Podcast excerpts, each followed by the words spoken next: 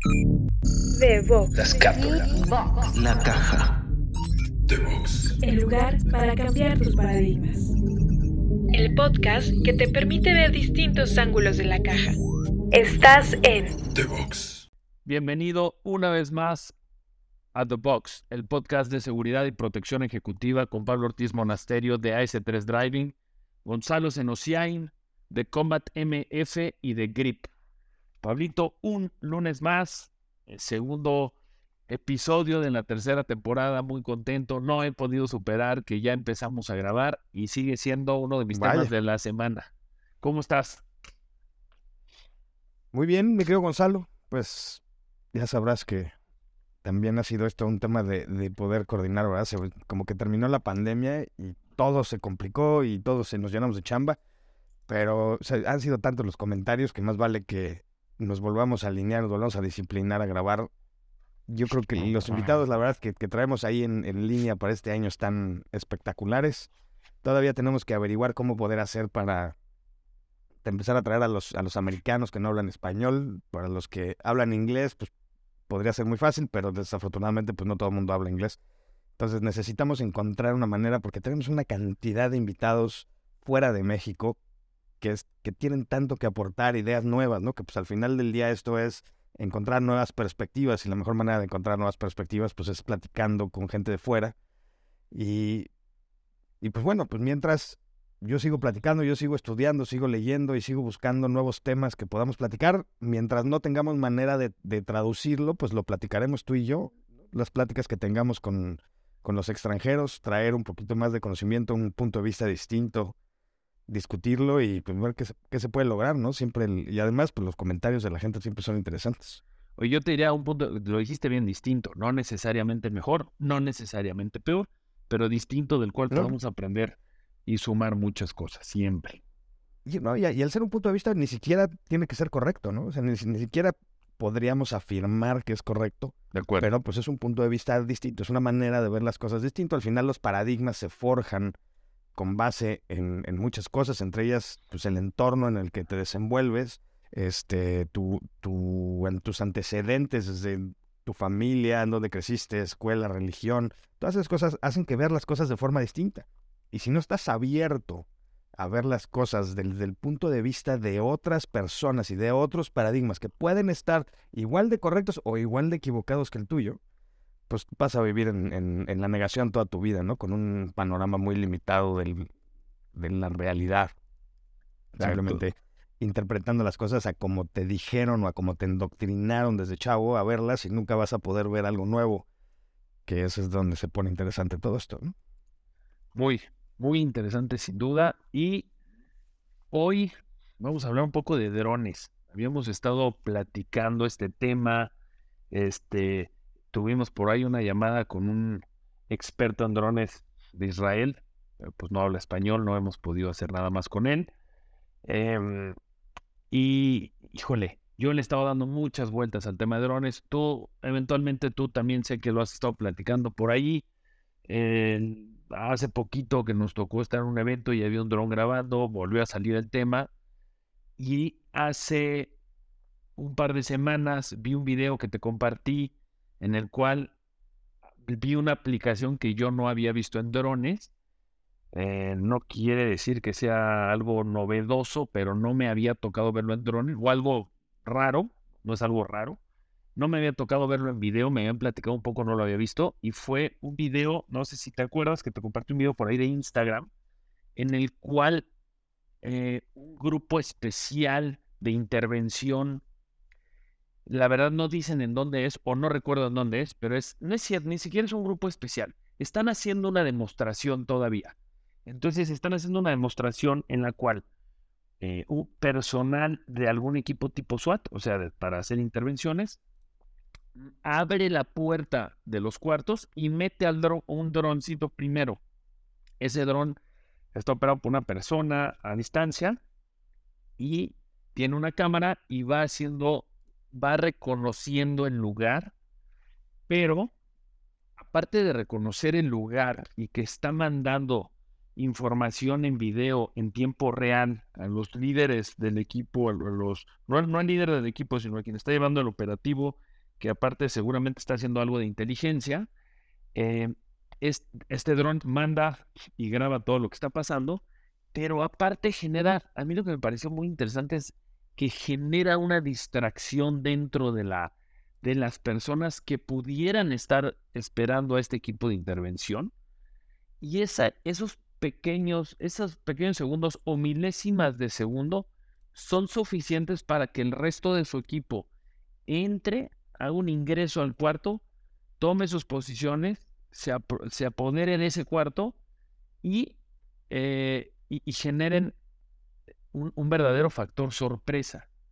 Entonces, el video me encantó. No, ahorita lo voy a buscar porque no, no lo intenté encontrarlo otra vez, pero pues, obviamente ya me acordé que si te lo compartí ahí debe de estar.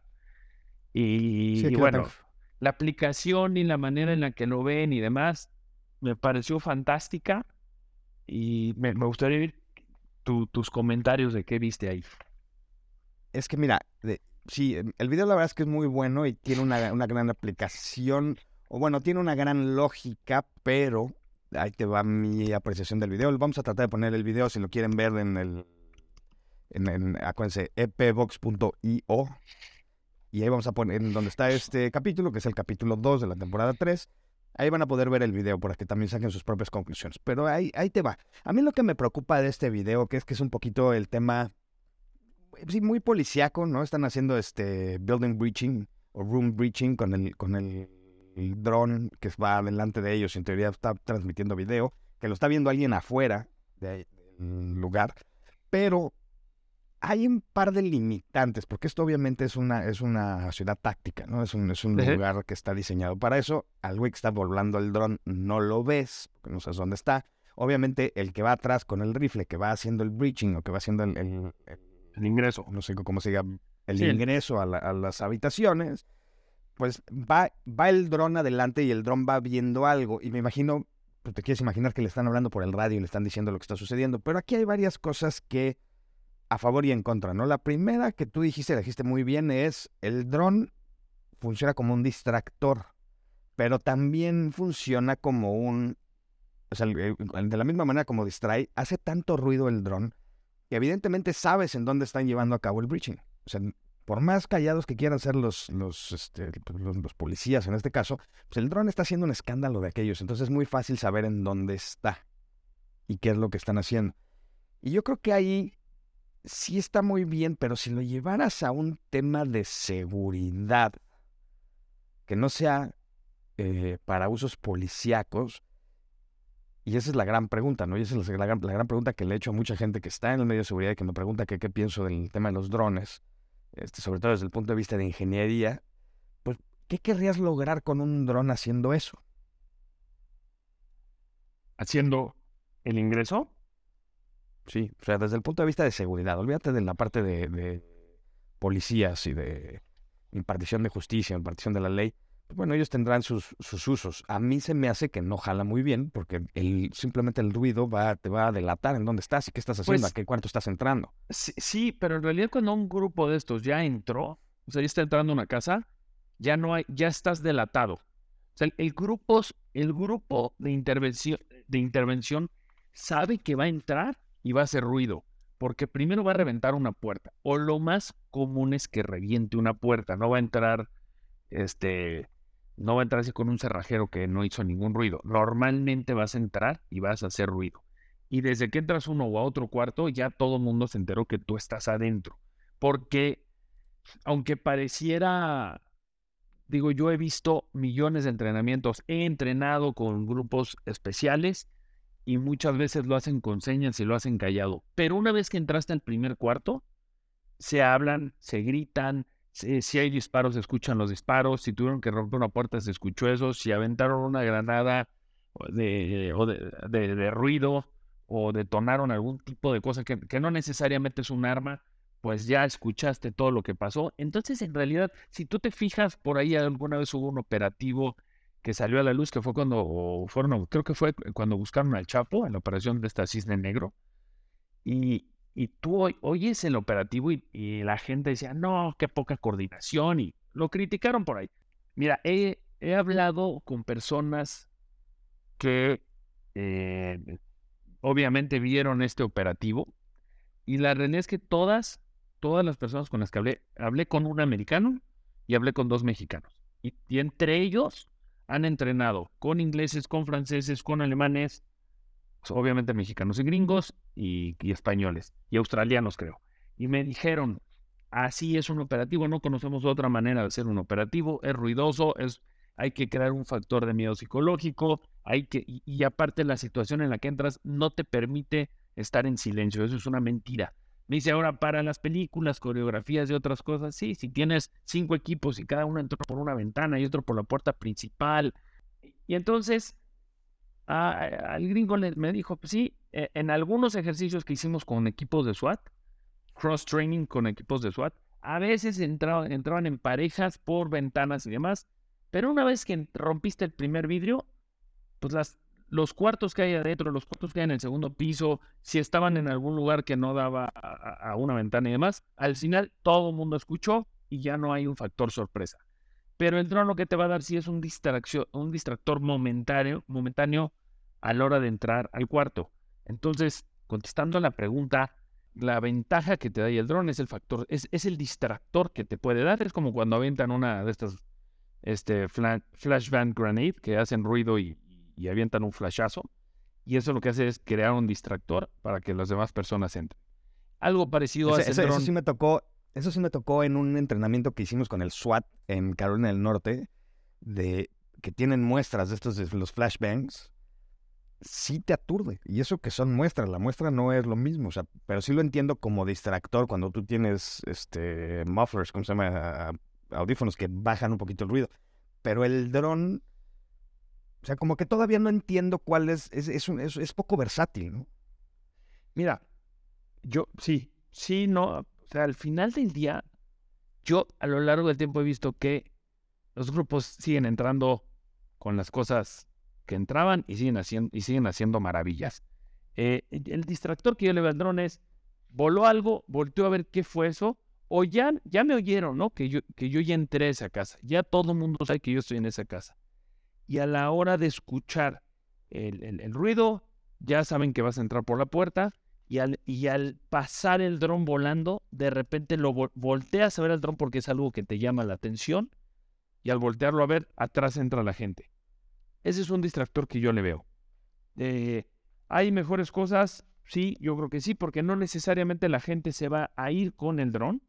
O sea, no a fuerzas vieron el dron, probablemente estaban escondidos, probablemente otra cosa. Sin embargo, si hay ciertas estructuras adentro del cuarto, pues el dron lo puede grabar y te puede enseñar en dónde está la gente. Es decir, ¿qué pasa si es una bodega o una fábrica? Una cosa, me voy a inventar 350 metros cuadrados o algo más grande, en donde hay anaqueles, en donde hay este, eh, maquinaria, en donde hay fierro, entonces, ¿qué pasa si mandas un dron primero? Ese dron lo vuelas y desde arriba estás viendo qué está pasando abajo. Y ya te pueden decir en tal y en tal lugar hay dos personas escondidas. Entonces, yo creo que son herramientas que, que para este tipo de labores, como te digo, una entrada de estas de una, de un, de un grupo especial, no tiene que ser la fuerza policía, puede ser militar o cualquier cosa, pero generalmente policía, puede hacer un reconocimiento previo del, lugar mientras van a hacer el ingreso y te puede dar información que no tenías pensada.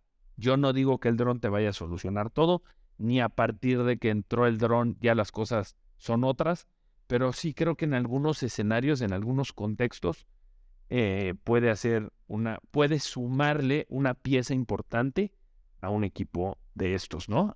Antes mandaban, por ejemplo, cuando iban a desactivar bombas o algunas cosas, se han inventado, se han inventado unos como perros, robots, se han inventado los robotcitos estos que recogen el explosivo y se lo llevan, eh, hay, como unos cochecitos de control remoto que llevan una cámara y, vas viendo lo que hay adelante. Creo que el dron te da esa versatilidad. Necesitas un muy buen operador, necesitas una muy buena coordinación. No creo que sea la solución que ah, repito que ya porque llegó el dron nos solucionó todo, pero siento que es una herramienta más como cuando ya el perro, como cuando ya ciertas cosas, es una herramienta más que en ciertos contextos te puede hacer una buena diferencia. No, eso estoy totalmente de acuerdo contigo. Incluso ver las competencias estas que hacen los chavos ahora de volar drones que usan ¿Qué realidad tal? aumentada, ¿no? Y usan los lentes estos de Oculus. Y este, y entonces pueden ver todo lo que está viendo el dron y la cámara del dron se mueve como, como ellos mueven la cara o la- los ojos.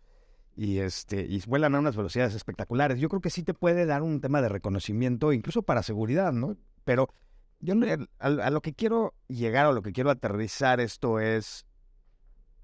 Primera, qué es real y qué no es real. O sea, realmente podemos como gente de seguridad, en un tema de protección de familias, de empresas, de...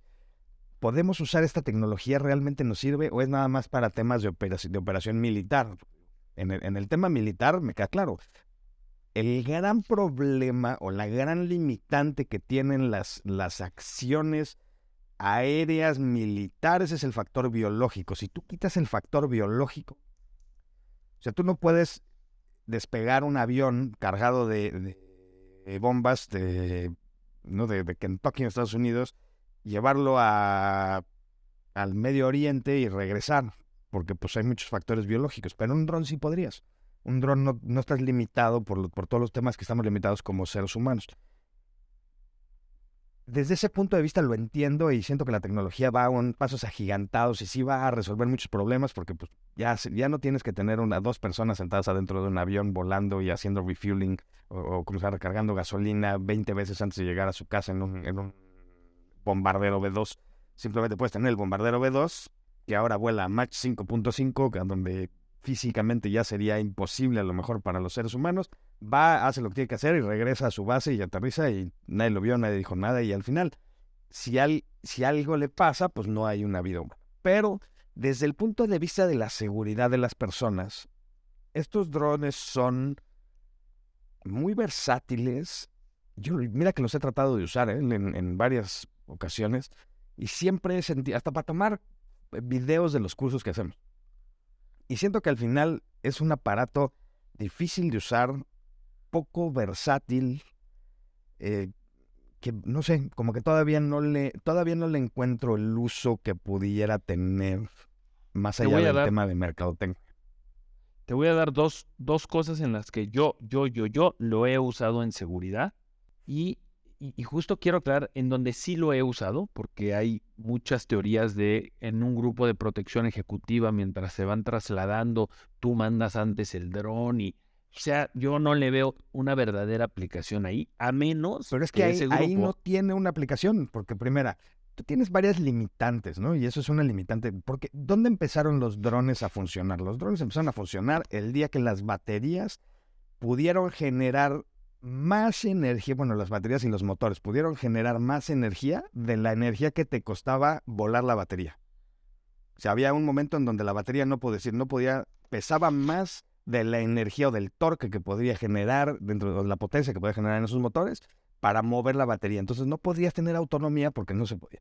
Finalmente la tecnología llegó a un punto en donde las baterías han bajado, los- el, el famoso polímero de litio, ha bajado el peso de las baterías, pero no drásticamente, pues las, baterías de los drones siguen pesando. Entonces, el 30 al 40% del peso de un dron es la batería. El otro 20-25% es la cámara. Y luego vienen los motores, que tampoco son livianos. O sea, al final tienes una cosa que puede volar alrededor de 25 a 30 minutos por tamaño para poder hacer el trabajo que tú quieras. Entonces, si tú te pones a hacer una avanzada o hacer un seguimiento de seguridad, ¿cuánto puedes recorrer en 25 o 30 minutos? O sea, a lo mejor si vas a recorrer nada más reforma, pues igual y si se le avienta el dron de ida. Pero luego tienes otra limitante. Los drones comerciales que compras tienen una cosa que se llama control en línea de vista. Quiere decir que el dron te tiene que ver a una distancia no muy lejana para que la, la radiofrecuencia con la que estás controlando el dron lo pueda operar. Perdón. Un dron que pueda tener un, un- rango mayor a la línea de visión, pues son drones que ya andan sobre los 25 a los medio millón de dólares. ¿no?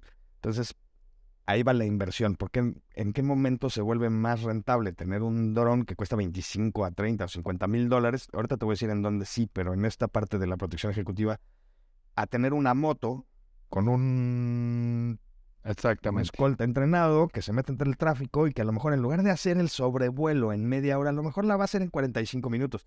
pero va a tener una visión similar a lo que pudieras tener. Entonces, ahí, ahí mi tema es, en la tecnología que hay el día de hoy, que quiere decir, o sea, tu dron no va a volar más de 30 minutos. O sea, las custodias que se hacían, que, que, que se hacen ahorita atrás de los camiones, ¿a poco no sería ideal poder tener un dron? Imagínate tener un YouTube arriba de tu, de tu tracto y que lo, que lo vea todo el trayecto de aquí a Veracruz. Sí, pero no se puede. Porque además después va a otra- venir el... Hay, otra cosa. En, en todo esto es, si estás en la ciudad y como dijiste, manda una moto. Oye, ¿y si manda un dron? Pues el dron lo van a tapar los árboles, lo van a tapar 350 mil cosas, va a chocar con cables. Es, es demasiado difícil operar a un kilómetro en un dron y, y poder ver lo que realmente te interesa ver. Entonces, yo, un dron ahí, en ese contexto no le veo una aplicación. Pero te voy a decir lo, lo que te estaba comentando es, a mí me ha tocado usarlo para hacer vigilancia de inmuebles en ranchos. Eso es importante. En ranchos. Cuando ¿Por qué tienes en perímetros muy grandes.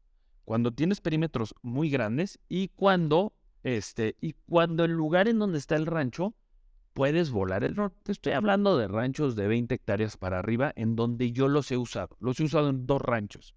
Y se implementó en este lugar.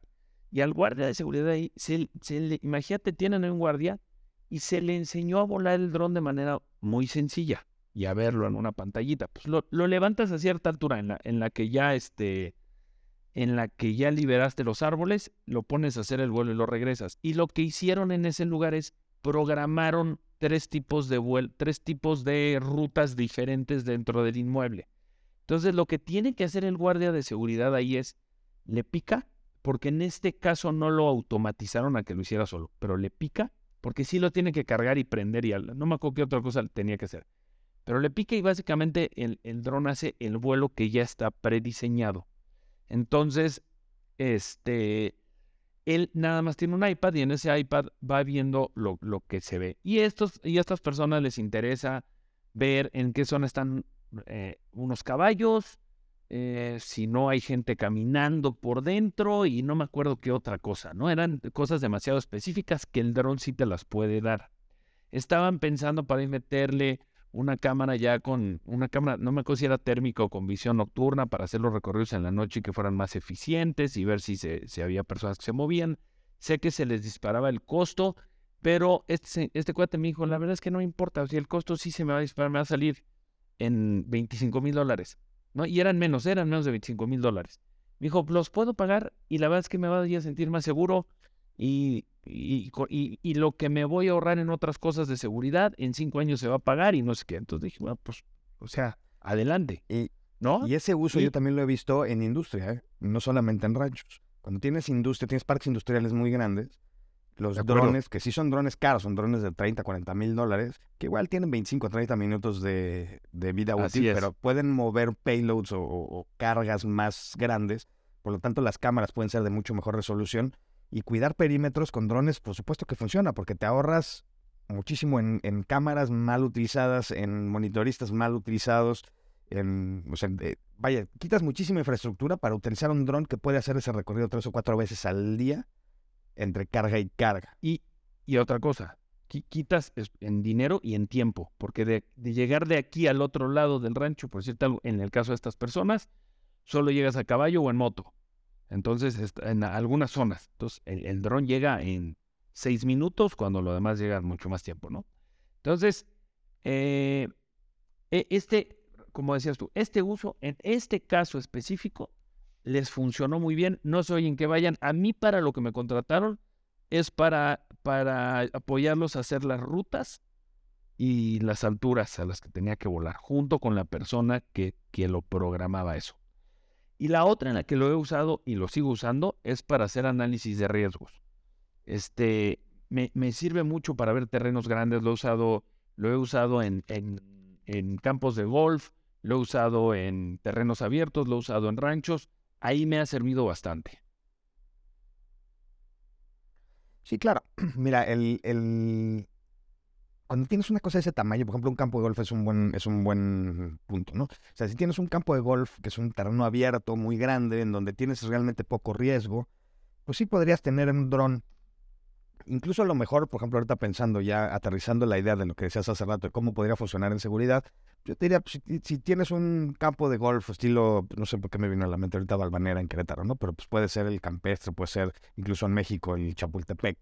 Y de repente tienes una alarma de alguno de tus vecinos que se dispara, pues el dron va a llegar mucho más rápido que la policía, por lo menos a decirte qué está pasando. En donde hay ¿Cuántas casa azul y hay este Sí, claro, o sea, si, si Sí. tú, si tú vives en, en el... Es que Chapultepec es muy es que chiquito, pero a lo mejor si viviera... Pero no, sí cualquier no otro, da igual, en la alrededor del campo, Ciudad- ¿no? hacienda Pero hay como ocho casas. en, en Ciudad- en Exactamente. Ciudad de México. Sí. Entonces, tienes las casas que van a lo largo. El Bosque Real, no te vayas tan lejos. O sea, Bosque Sí. Real tienes las casas a lo largo de los fairways y de repente tienes una alarma o tienes una, llama- una llamada de auxilio de una casa, pues sí, tu dron va a llegar mucho más rápido y puedes a través de las cámaras del dron ver qué está pasando en la casa y por lo menos le das una alerta temprana a la policía. Eso sí, definitivamente podría funcionar. El tema ahí otra vez, en todo esto hay limitantes y las limitantes conforme va avanzando la tecnología se van, se van haciendo menos, se van atacando sí. esas limitantes, pero pues obviamente para que avance la tecnología pues tiene que haber inversión y tiene que haber uso para que se vuelva pues, ya más, común, ¿no? Pero ahorita, por ejemplo, pues tendrías el tema del costo, ¿no? Pero, Sí. o sea, vas a invertir 25 mil dólares para que el dron pueda dar una alerta temprana. ¿Sabes qué? Yo cambiaría. No necesariamente son 25 mil dólares. Y te voy a poner un caso. Con 25 mil pesos puedes tener un dron que vaya, sobrevuele en la casa que tiene la alerta y por lo menos esté ahí estacionado arriba entre 15 y 20 minutos. A ver si ve a una persona que se movió, si salieron corriendo, hacia dónde se fueron, en lo que mandas a tu seguridad privada. Hablando de día. No, porque el, el, el dron que cuesta 25 mil pesos que puedes mandar, es quiere decir, sacaste a tu guardia, lo subiste en la azotea de tu caseta y se fue con su control y llegó Tal a donde cual. lo quiere ver. Tal cual. y está grabando en un iPhone. El E- dron de exacto. 25 mil dólares le dices es la casa tal y la tocas en una pantalla Ah, y se mueve y se sí. pone ahí. No, de Y acuerdo, ya- de y lo- la localiza y se georreferencia. Y luego además tienes muchos problemas, ¿no? Si hace mucho calor, el dron no vuela igual. Si hace mucho frío, la pila no dura lo mismo. Si hace mucho viento, el dron no puede despegar. Entonces, es el barato. El caro, el de Ey. 25 mil dólares, pues evidentemente es mucho más resiliente a temperaturas frías, a temperaturas altas. Se puede ajustar al viento, pues tiene motores y aspas más potentes. Mira, sea, hay, muchos ahí te va. factores, ¿no? ahí te va un caso que usan este dron y es el Estado de México. Hace poco tuve la oportunidad de, de ir este, con Hugo de la Cuadra, a quien le agradezco mucho esa invitación, y fui con, con Makoto, con Makoto San, y nos dio un tour por el C5, ya lo, ya lo conocía, ya lo conocía yo, él no lo conocía, pero eh, yo lo conocía en un, en un tour grupal. Ahorita al ir los dos nos dedicaron más tiempo y nos enseñaron con más detalle cosas que queríamos ver. Y me tocó ver en tiempo real que fuera la hora de, los drones, ¿no? Y entonces salen unos drones. Me tocó ver, por ejemplo, en Malinalco, salen desde un, eh, creo que es una instalación de gobierno, a veces una oficina de agua o de alguna cosa así, o arriba de una escuela pública, no me acuerdo qué era, y hay una como cajita. Esa caja se abre automáticamente a X hora, sale un dron de los de 25 mil pesos, ojo, ¿eh? De los de 25 mil pesos, va grabando. Y, y 25 mil pesos más la cajita, más unos cuantos aditamentos que ellos le pusieron. Pero el dron en realidad no es un dron nada sofisticado. Es un DJI, un No, DJI no, no, no, de- no- de no es como el 25,000 del pesos. Bronco, que costó un millón de, un, millón de dólares y nunca voló, una cosa así. Es- No, no. No, este, esto sí. Y los tienen en varias, en varios pues, pueblos de la Ciudad de México. Y me tocó ver el recorrido. Yo conozco bastante bien Malinalco. Y me tocó ver el recorrido que hacen, que lo pasan arriba de, de- de- de todas las zonas que ellos designaron que eran zonas problemáticas. A veces son problemáticas solamente por tránsito, a veces son problemáticas por otras cosas. No a fuerza tiene que ser un tema de delincuencia. Pero bueno, obviamente es un tema muy preventivo en cuanto a delincuencia sale, hace su vuelo el dron, hace su vuelo preplaneado y después de que ya se le va- a acabar la pila, se regresa y se estaciona solito en esta cajita. Me pareció fantástico porque pueden tener ojos en muchos en muchas poblaciones que normalmente no tienes tanto alcance y ahí está el dron. Esa es una ventaja y la otra es si hay algún tipo de llamado de auxilio, desde el C5 pueden sacar el dron en ese momento y hacer un viaje que no está preplaneado. Me dijo, de estos tenemos unos cuantos y tenemos otros para cuando sí hay que hacer cierto trabajo dirigido, que hay que llevar el dron, o sea, hay que mover el dron hasta ese lugar y ponerlo a operar. Pero estos como están ahí locales, la realidad es que eh, pues operan muy bien. Y entonces te digo, aplicaciones en, en seguridad privada, yo creo que sí las hay. eh, generalmente en lugares muy grandes y en ciertas cosas muy específicas que quieres que haga el dron. En muchas otras, como lo decía, está limitado, está limitado en tiempo de vuelo, está limitado en el peso que podrían cargar, está limitado en muchas otras cosas. Creo que es una herramienta que si en ese lugar y en ese contexto te funciona, úsala y aprovechala porque te puede beneficiar bastante, pero todavía no estamos en el momento en que los drones te resuelvan todo lo que parecía que te iban a resolver, ¿no? Se decía que para allá Amazon iba a estar solo entregando drones, lo cual lo veo difícil en ciertos poblados y demás. Sé que ya se empezó a usar, pero, pero pues no es que vaya a aplicar en todas partes. Pues es que sigue, sigue teniendo las limitantes que te digo, ¿no? O sea, sigue siendo un tema de cuánto puede cargar el dron y cuánto te va a costar cargar eso por la tecnología que se requiere. Yo creo que es el mismo tema que tenemos ahorita en el, en medio de seguridad. Hace, yo me acuerdo, hace, eh, ¿qué habrá sido? Como unos 12, 13 años, en un programa, como digo, para los que no sepan, yo trabajé con Eduardo Ruiz Gil y muchos años al aire. Y en uno de esos programas invitamos a, tú lo debes de conocer muy bien, a Juan Pablo Guzmán, al Burbu Guzmán. Sí. Ah, y él, él, estaba trayendo, fuera de los primeros que trajo una representación de drones a México. Y me acuerdo que llevó el dron ahí al estudio de Eduardo. Y el dron ocupaba toda la mesa, ¿eh? Era una cosa bestialmente grande. Y él se lo estaba. Lo trajo como para ofrecérselo a policías y a y platicaban, y platicábamos en esa época de, de, lo que hacía el dron y lo que costaba. El dron costaba 250 mil dólares. Traían unos temas de que pues, no duraba más de, también 25, 40, de 25 a 40 minutos, de acuerdo a lo que le pusieras. Podía cargar una bolsa, por ejemplo, si en algún momento pudiera, quisieras mandar ayuda a, algún lado, necesitabas cargar agua, necesitabas cargar una bolsa de, de suministros, de medicinas, a un lugar que fuera rápido, el dron lo podía hacer, pero entonces disminuía drásticamente, nada más podía volar 15 minutos, y en 15 minutos pues tampoco podías volar tanto. De, ese, de esos 10 a 12 años ahora, pues eso, ese dron ya, por supuesto, ya no, ya no existe, pero un dron de ese tamaño ahorita puede cargar una persona. Y, al, y ahorita, el, ahora los drones que se están, este, que se están utilizando para este tipo de cosas, para temas policíacos, que son drones caros, pues ya pueden durar 24 horas volando, que eso es ya es un avance que, es bestial. Incluso la frontera de México con Estados Unidos la cuidan drones. Y drones que no solamente son, tienen autonomía de vuelo, pues tienen autonomía de recolección de información y de, y de desarrollo de alarmas.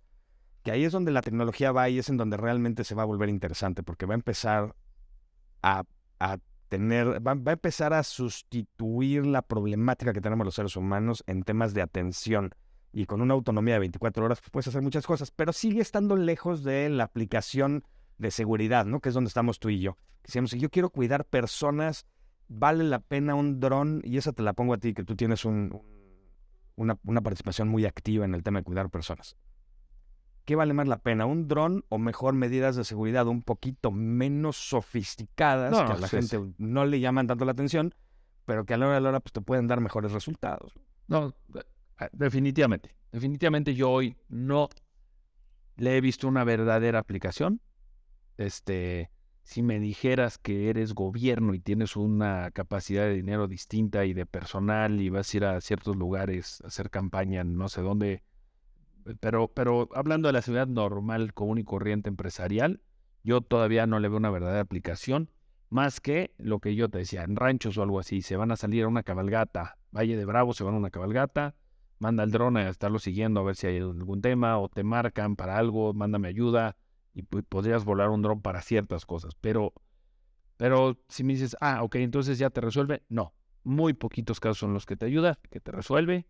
Y en seguridad personas, directamente, yo todavía no veo que sea este, la verdadera solución para algo. Pues yo creo que todavía te está muy, está muy limitado, ¿no? Pero, por ejemplo, ahorita hablaste de una cosa interesante, ¿no? Una cabalgata en donde hay un accidente.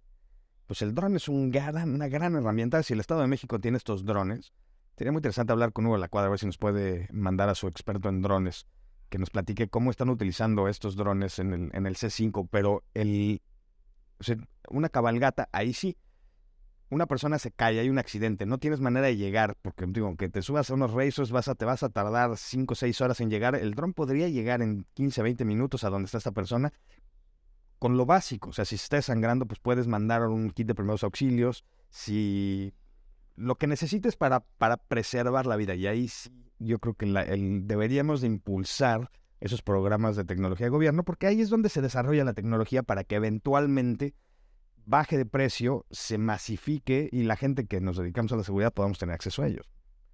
Y, ve, y, el tema de gente que sale a acampar, gente que sale a la alta montaña. Habría que ver qué dron vuela bien en la alta montaña y demás.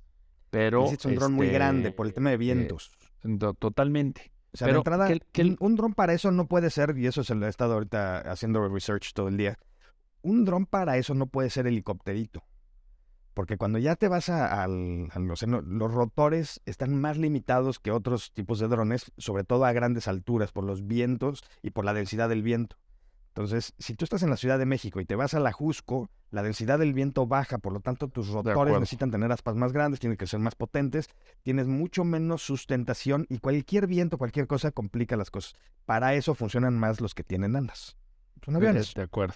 Sí, sí, que, que también se llaman drones, pero son en forma de avioncitos. De acuerdo. Ahora, pero imagínate un campo abierto, pues, ¿no? O sea, sí puede ser, sí puede ser si no alta montaña, media montaña o algo así, para hacer un reconocimiento. Oye, equipo de rescate, tenemos una persona perdida, solo sabemos que se fue a esta zona del Iztaccíhuatl o del Popo. Pues, pues manda el dron desde cierta altura puede ser reconocimientos mucho más grandes. Entonces, yo, que, yo creo que para algunas, o sea, e, en una ciudad va a ser muy difícil porque no se permite volar en las ciudades. Hay que hackear un dron para que tirarle los candados y que te permite levantarlo en donde tú quieras. Entonces, realmente no siempre te permite un dron levantarse. Lo vuelas en una ciudad, en una colonia en donde hay casas y, ven el dron y la gente se espanta por todas partes. Entonces, repito, las, los usos más grandes que le veo son en zonas abiertas y en grandes distancias, que te dan la ventaja de tener una visión panorámica grande y de recorrer distancias en mucho menor tiempo.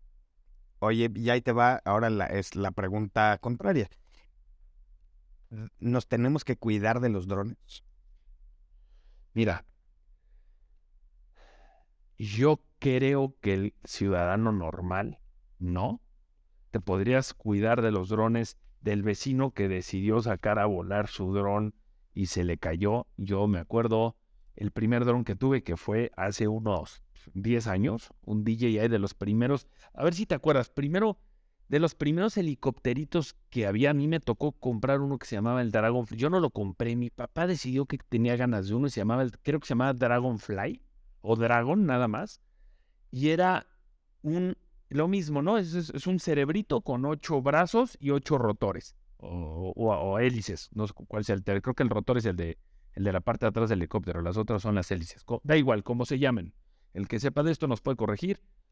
Pero, este, ese tenías tú que estabilizarlo. Hoy los drones se estabilizan solos, o sea, nada más le das hacia arriba, hacia abajo y, está estable. El otro tú tenías que estabilizar que no se te fuera de lado. Ese dron lo logré levantar como un metro diez centímetros por como un segundo, se me fue de lado y lo deshice. Entonces, el chistecito ese nos duró lo que nos duró estrenarlo.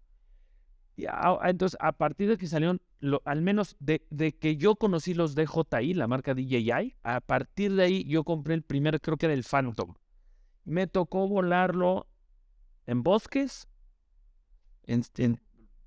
me puse a volarlo, en algún lugar se me cayó y lo tuve que ir a buscar a, cinco calles. Afortunadamente no pasó nada, se, se, rompió, ya no sirvió de nada. Pero pues pudo haber caído en un coche, romperle el, es más, rayarlo, vete algo sencillo, rayarlo y pues ahora páganle al dueño, a menos que seas un patán y escondas tu, tu, tu, tu helicópterito y te, sal, y te largues de ahí. Pero pudo haber caído, hasta que pudo haber lastimado fuertemente a una persona, ¿no? Vete al, vete al, o matado a alguien, si le hubiera caído, imagínate un... Eh, ya no quiero ni poner ningún escenario, pero vete a ese escenario. Yo creo que ese es un problema o un peligro que sí pudiéramos tener. Eh, pero algo así como un verdadero ataque a un ciudadano normal, yo no veo que alguien vaya a usar un tipo de ataque de estos a un ciudadano normal. ya hay muchos ataques de drones. Este, por ahí el cártel Jalisco, hubo uno que se hizo muy famoso en el 2022 en, en, en Tepalcaltepec, en Michoacán. Eh, y fue grabado y te aventaron un, explosivo desde el dron y sí le pegó ahí a unos camiones y lo que tú quieras. En, en, ¿cómo se llama? En Ucrania se están usando, ahí sí, hoy te metes internet y le pones Ucrania dron o algo así, y hay muchísimos ataques que se están dando con drones y drones bastante caserones. No, no son el gran dron con ahí algunos arreglillos caseros y están así. Entonces, es algo que se usaba que no, y, están haciendo mucha vigilancia y mucho reconocimiento también con drones, porque no los captan algunos radares, por mucho, por la facilidad y versatilidad de estarlo moviendo de un lugar a otro, pagarlo, cargarlo, llevártelo, ¿no? Entonces yo creo que ahí sí hay aplicaciones importantes. Si fueras a atacar la casa de unas X persona y le vuelas un dron encima y se lo avientas, pues sí, pero ¿quién real, o sea, quién quiere es otro tipo de delincuencia y no creo que es la que nos tengamos que estar preocupándonos hoy en día el 99.99% de las personas que nos están escuchando.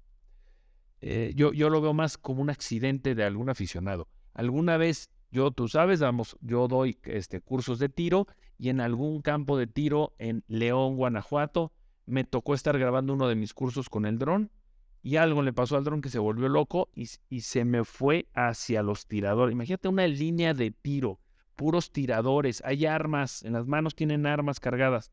El dron se me empezó a ir contra ellos y solamente así un lado me No, no, no, la gente no se dio cuenta, yo estaba grabando mucho más alto.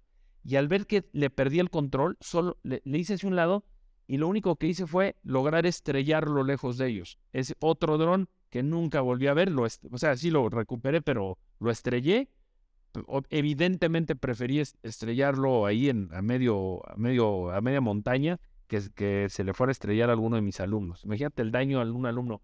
Y si aparte ese alumno en el susto o en el golpe hubiera tenido un, eh, mal uso del arma y le hubiera disparado, a, se hubiera disparado a él o a alguno de los otros estudiantes o a quien fuera, pues bonita estupidez me iba a costar. Entonces a partir de ahí decidí ya no grabar ese tipo de cosas con Pues. Algo le pasó a ese dron, no tengo idea por qué. Hemos invitado a gente que se dedica a la fotografía y ha grabado algunos de nuestros cursos con drones y ya ha salido increíble todo.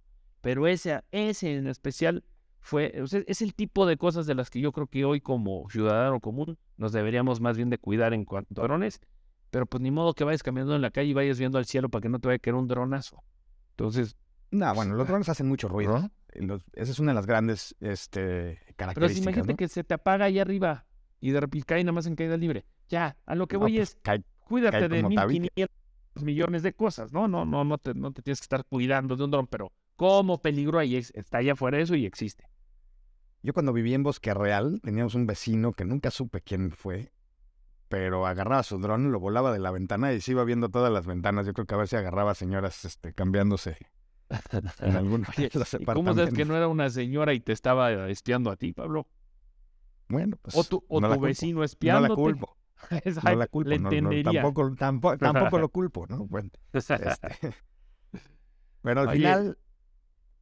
y, y, me, y, me, y, me, asesoré en el momento, en su momento, ¿no? Dije, bueno, pues si el dron se está asomando por mi ventana, ¿qué pasa si yo le, le pego con algo, le aviento algo, se cae el dron? Pues resulta que eso también sería ilegal porque te pueden acusar de daño en propiedad privada. Tú podrías contraacusar de tema de, invasión a la privacidad, pero pues, o sea, no es tan fácil como que si un dron vuela arriba de mi propiedad lo tiro. Tiene, podría tener consecuencias legales, ¿no? Entonces, ¿para qué se utilizaría?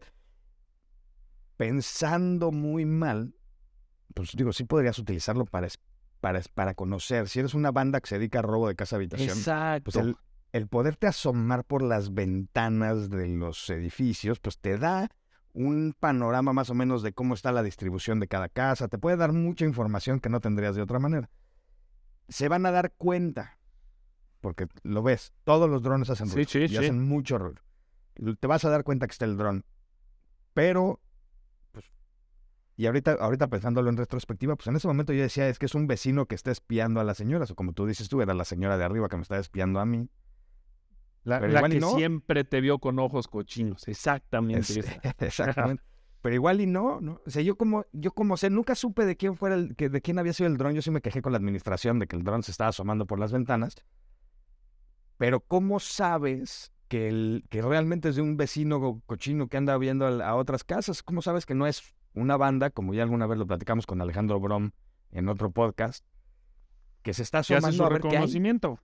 Claro, que hace su la- y lo reconocimiento a normal- través de eso. ¿no? Y lo normal, yo que me dedico a seguridad, mi conclusión fue, es un vecino. ¿Por qué tal que no?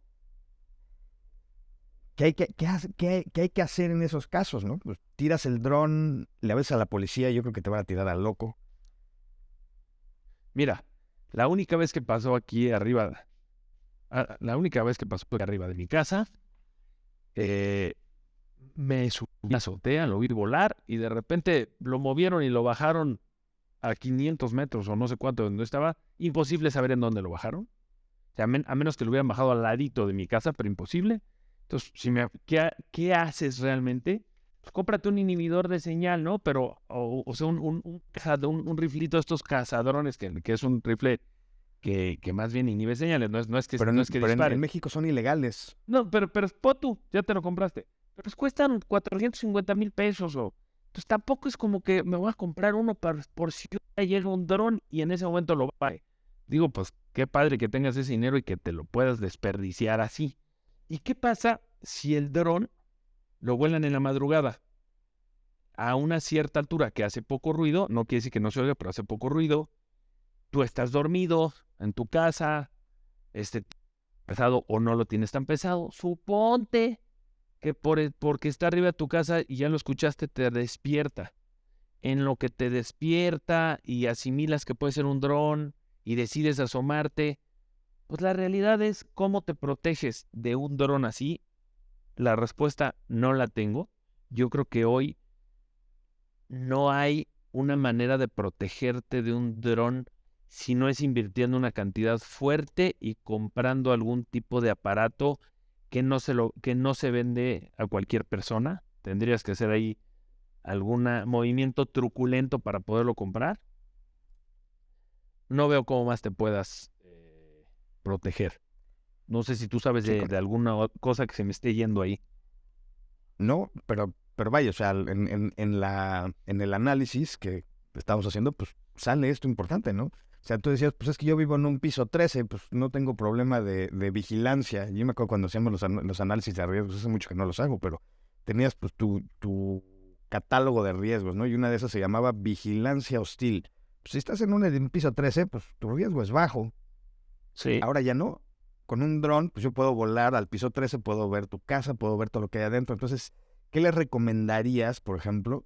Y digo, la, como hablábamos hace rato, el- el tema de la caja, pues no es llegar a una conclusión ahorita. A lo mejor no hay una conclusión ahorita, a lo mejor esta conclusión la tenemos que patear hacia adelante y abrir la discusión hacia afuera, pero ¿tú qué le dirías a una persona que tiene miedo de que lo, de que lo, de vigilancia para robo de casa habitación, para secuestro, para lo que tú quieras, que vive en un piso 13, pues mantén tus cortinas cerradas, te vuelves loco, ¿no? Es que, no, no, yo no. Es más, deja tú en el piso 13, vives en una casa normal. Oye, ¿qué le dirías? Lo que te diría es, ten tus, tus debidas bardas, ten tus debidas puertas, ten tus cámaras, ten tus alarmas, pon tus cámaras a monitorearse en, en tiempo real en una empresa de oro que te vea en tiempo real y te pueda dar avisos en tiempo real. Y al final del día, lo que va a pasar no vas a evitar el dron, definitivamente el dron no lo vas a poder evitar. Lo que puede ser es que en ese reconocimiento o vigilancia el vigilante se dé cuenta que tu casa tiene bastantes protecciones y decide irse por otra. No, no es, no tú- es garantía, solo espérame, no es garantía. Desde luego que por tener todo no se vayan a meter a tu casa. Pero hacerla, hacerla el chocolate menos apetitoso.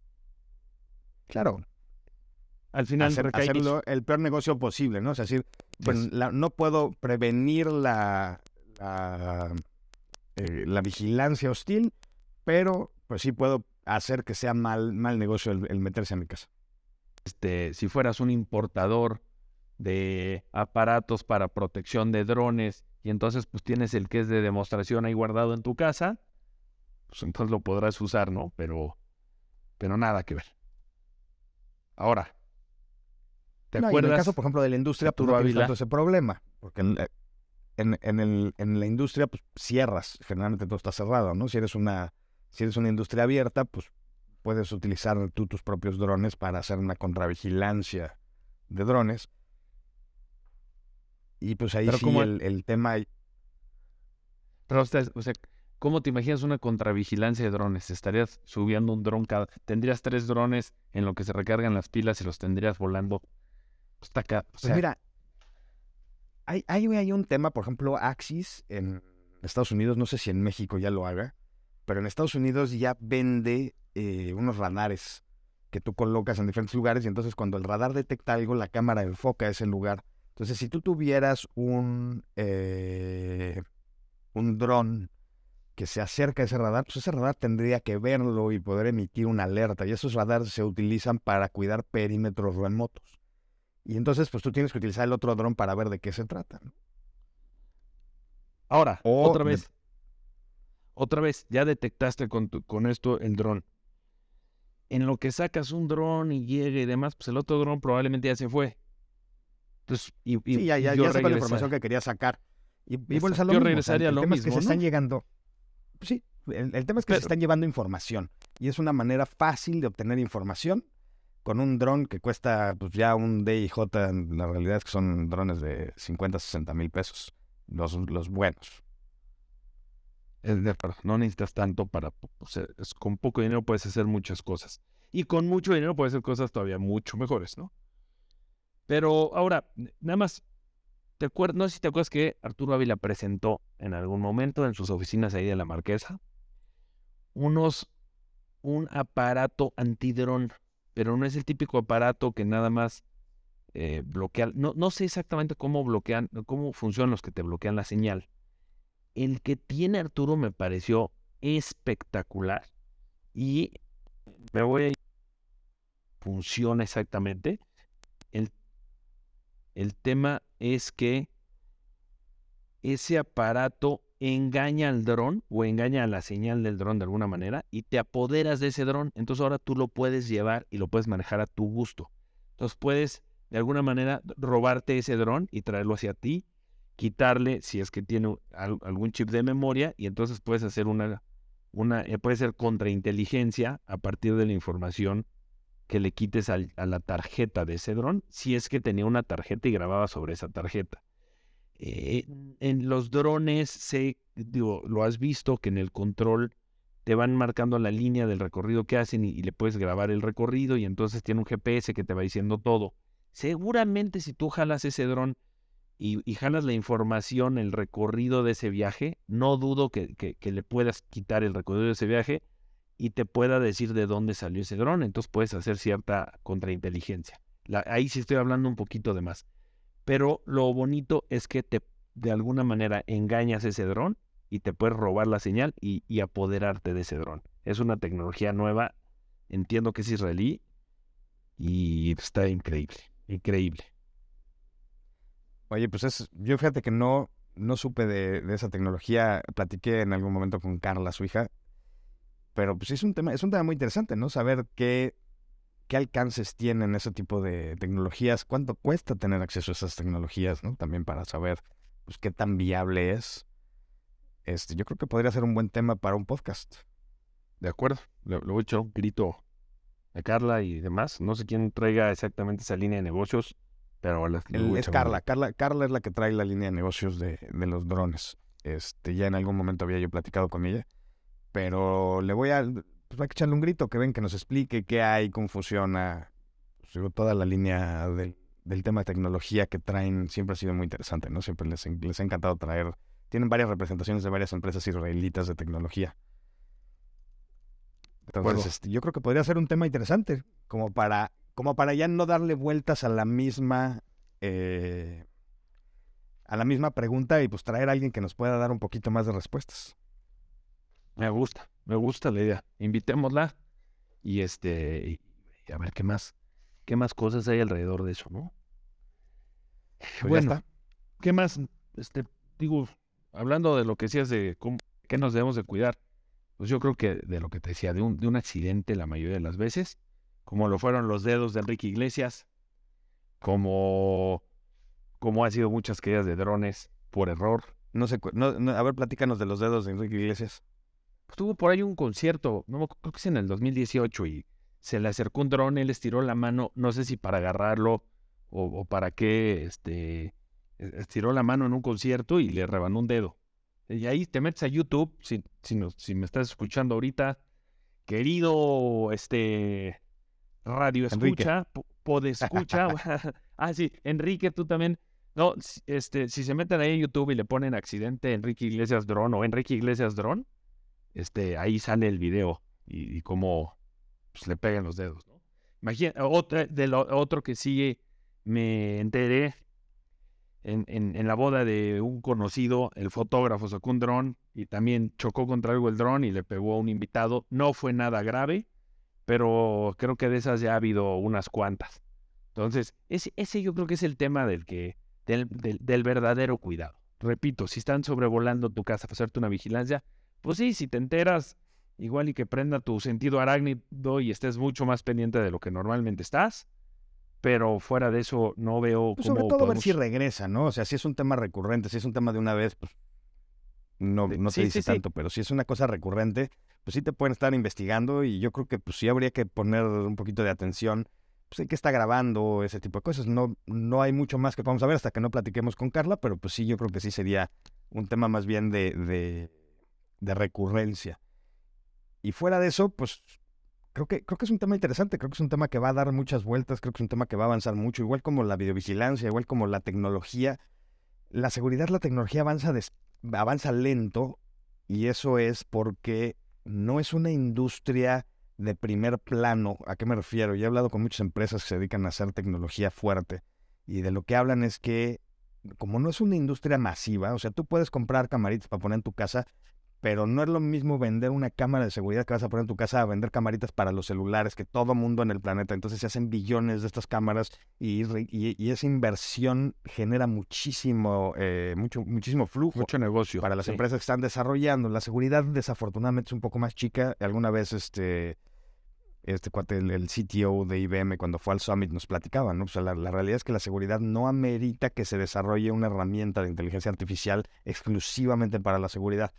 La seguridad va a tener que esperar a que se desarrollen estas herramientas para otras cosas y poder echar mano de lo que se desarrolle para hacer adaptaciones, que creo que los de Aleph están haciendo un muy buen trabajo con eso. Y en Sí. el dron, pues yo creo que será lo mismo, ¿no? O sea, el- conforme las aplicaciones militares que sí invierten esas cantidades de dinero que, de, las que, de las que lo vuelven atractivo para los desarrolladores, conforme avancen y el día que el- la versión 17 del, la- del dron militar esté en operación, pues la versión 1 a lo mejor la pueden empezar a vender para el va a ser más y accesible va a ser más accesible. El problema es que al ser accesible, lo que hablabas ahorita de Ucrania, ¿no? El- el- están haciendo estos drones muy rudimentarios y funcionan. Entonces, ¿te acuerdas lo que decía Greg Williams? Decía, eh, ¿cómo decía en español?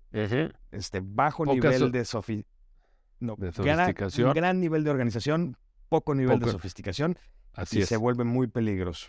Ah, y, a, y a lo que se refiere y a los que nos están escuchando es ¿qué tan organizado estás? Estoy muy organizado. Sé cómo, sé cómo plantear el dron, sé cómo moverlo, sé cómo adaptarle cosas. Eso es que estoy muy organizado. ¿Qué tan sofisticado es el dron? No, es un dron baratito. Es un dron que no necesita una inversión grande. Es, una, es un dron que con echarte un tutorial en YouTube aprendes a volarlo de una manera lo suficientemente efectiva como para ponerle un bombazo a alguien más. Entonces, con poco, con poca sofisticación, pero con mucha organización, o sea, o con mucha planeación, haces cosas muy, muy locas, ¿no? Y estos son los, No, los- claro, y los- además, los, rivales más peligrosos, ¿no? No rivales, pero los pues sí, los, los, los adversarios, como dice exacto, eh, adversarios. el- el- como dice aquel señor. Este, y no, y, y, y- y ponte a pensar, cuando dicen, bueno, va- van a hacer vigilancia, me, van, me están haciendo vigilancia, me tienen intervenido el teléfono. O a ver, intervenir el teléfono es muy caro. ¿Quién va a invertir lo que cuesta intervenir tu teléfono para escuchar todas las tonterías que hablas por teléfono? Pero hacer un droncito de 10 mil pesos, para, para echarle un ojo a tu casa y para ver qué hay, pues podría, no, s- podría ser una mejor inversión que una intervención telefónica. Así es. Ahora, nada más. Sin duda existen las, inver- las intervenciones telefónicas y demás, y si tienes el dinero y los contactos, lo puedes lograr. Pero sí, para el común denominador de la gente, el dron Por te va a dar Pero información sencilla y más rápido. O sea, yo creo que, a, a- a ver, a que, como cerrando ya el, el capítulo de hoy, porque nos pasamos, pero justamente hablamos tú y yo en el podcast pasado, que este, esta, eh, esta temporada la queremos enfocar mucho a las amenazas que vemos que están actuales y, o que son las que están por llegar. Y una de esas hablamos que son claramente los drones en sus distintas aplicaciones y los drones que vienen que todavía ni siquiera hemos podido ver que van a ser maravillas. O sea, hay gente, hay este, gente de estas pues, chavos, o bueno, no tienen que ser chavos, ¿no? Pero los que les encanta meterle mano a las cosas y estar diseñando y, y metiéndose en el dron y desarmándolo y, jugando con ellos, con gente como eh, que les gusta experimentar, ¿no? Cir- peras locas.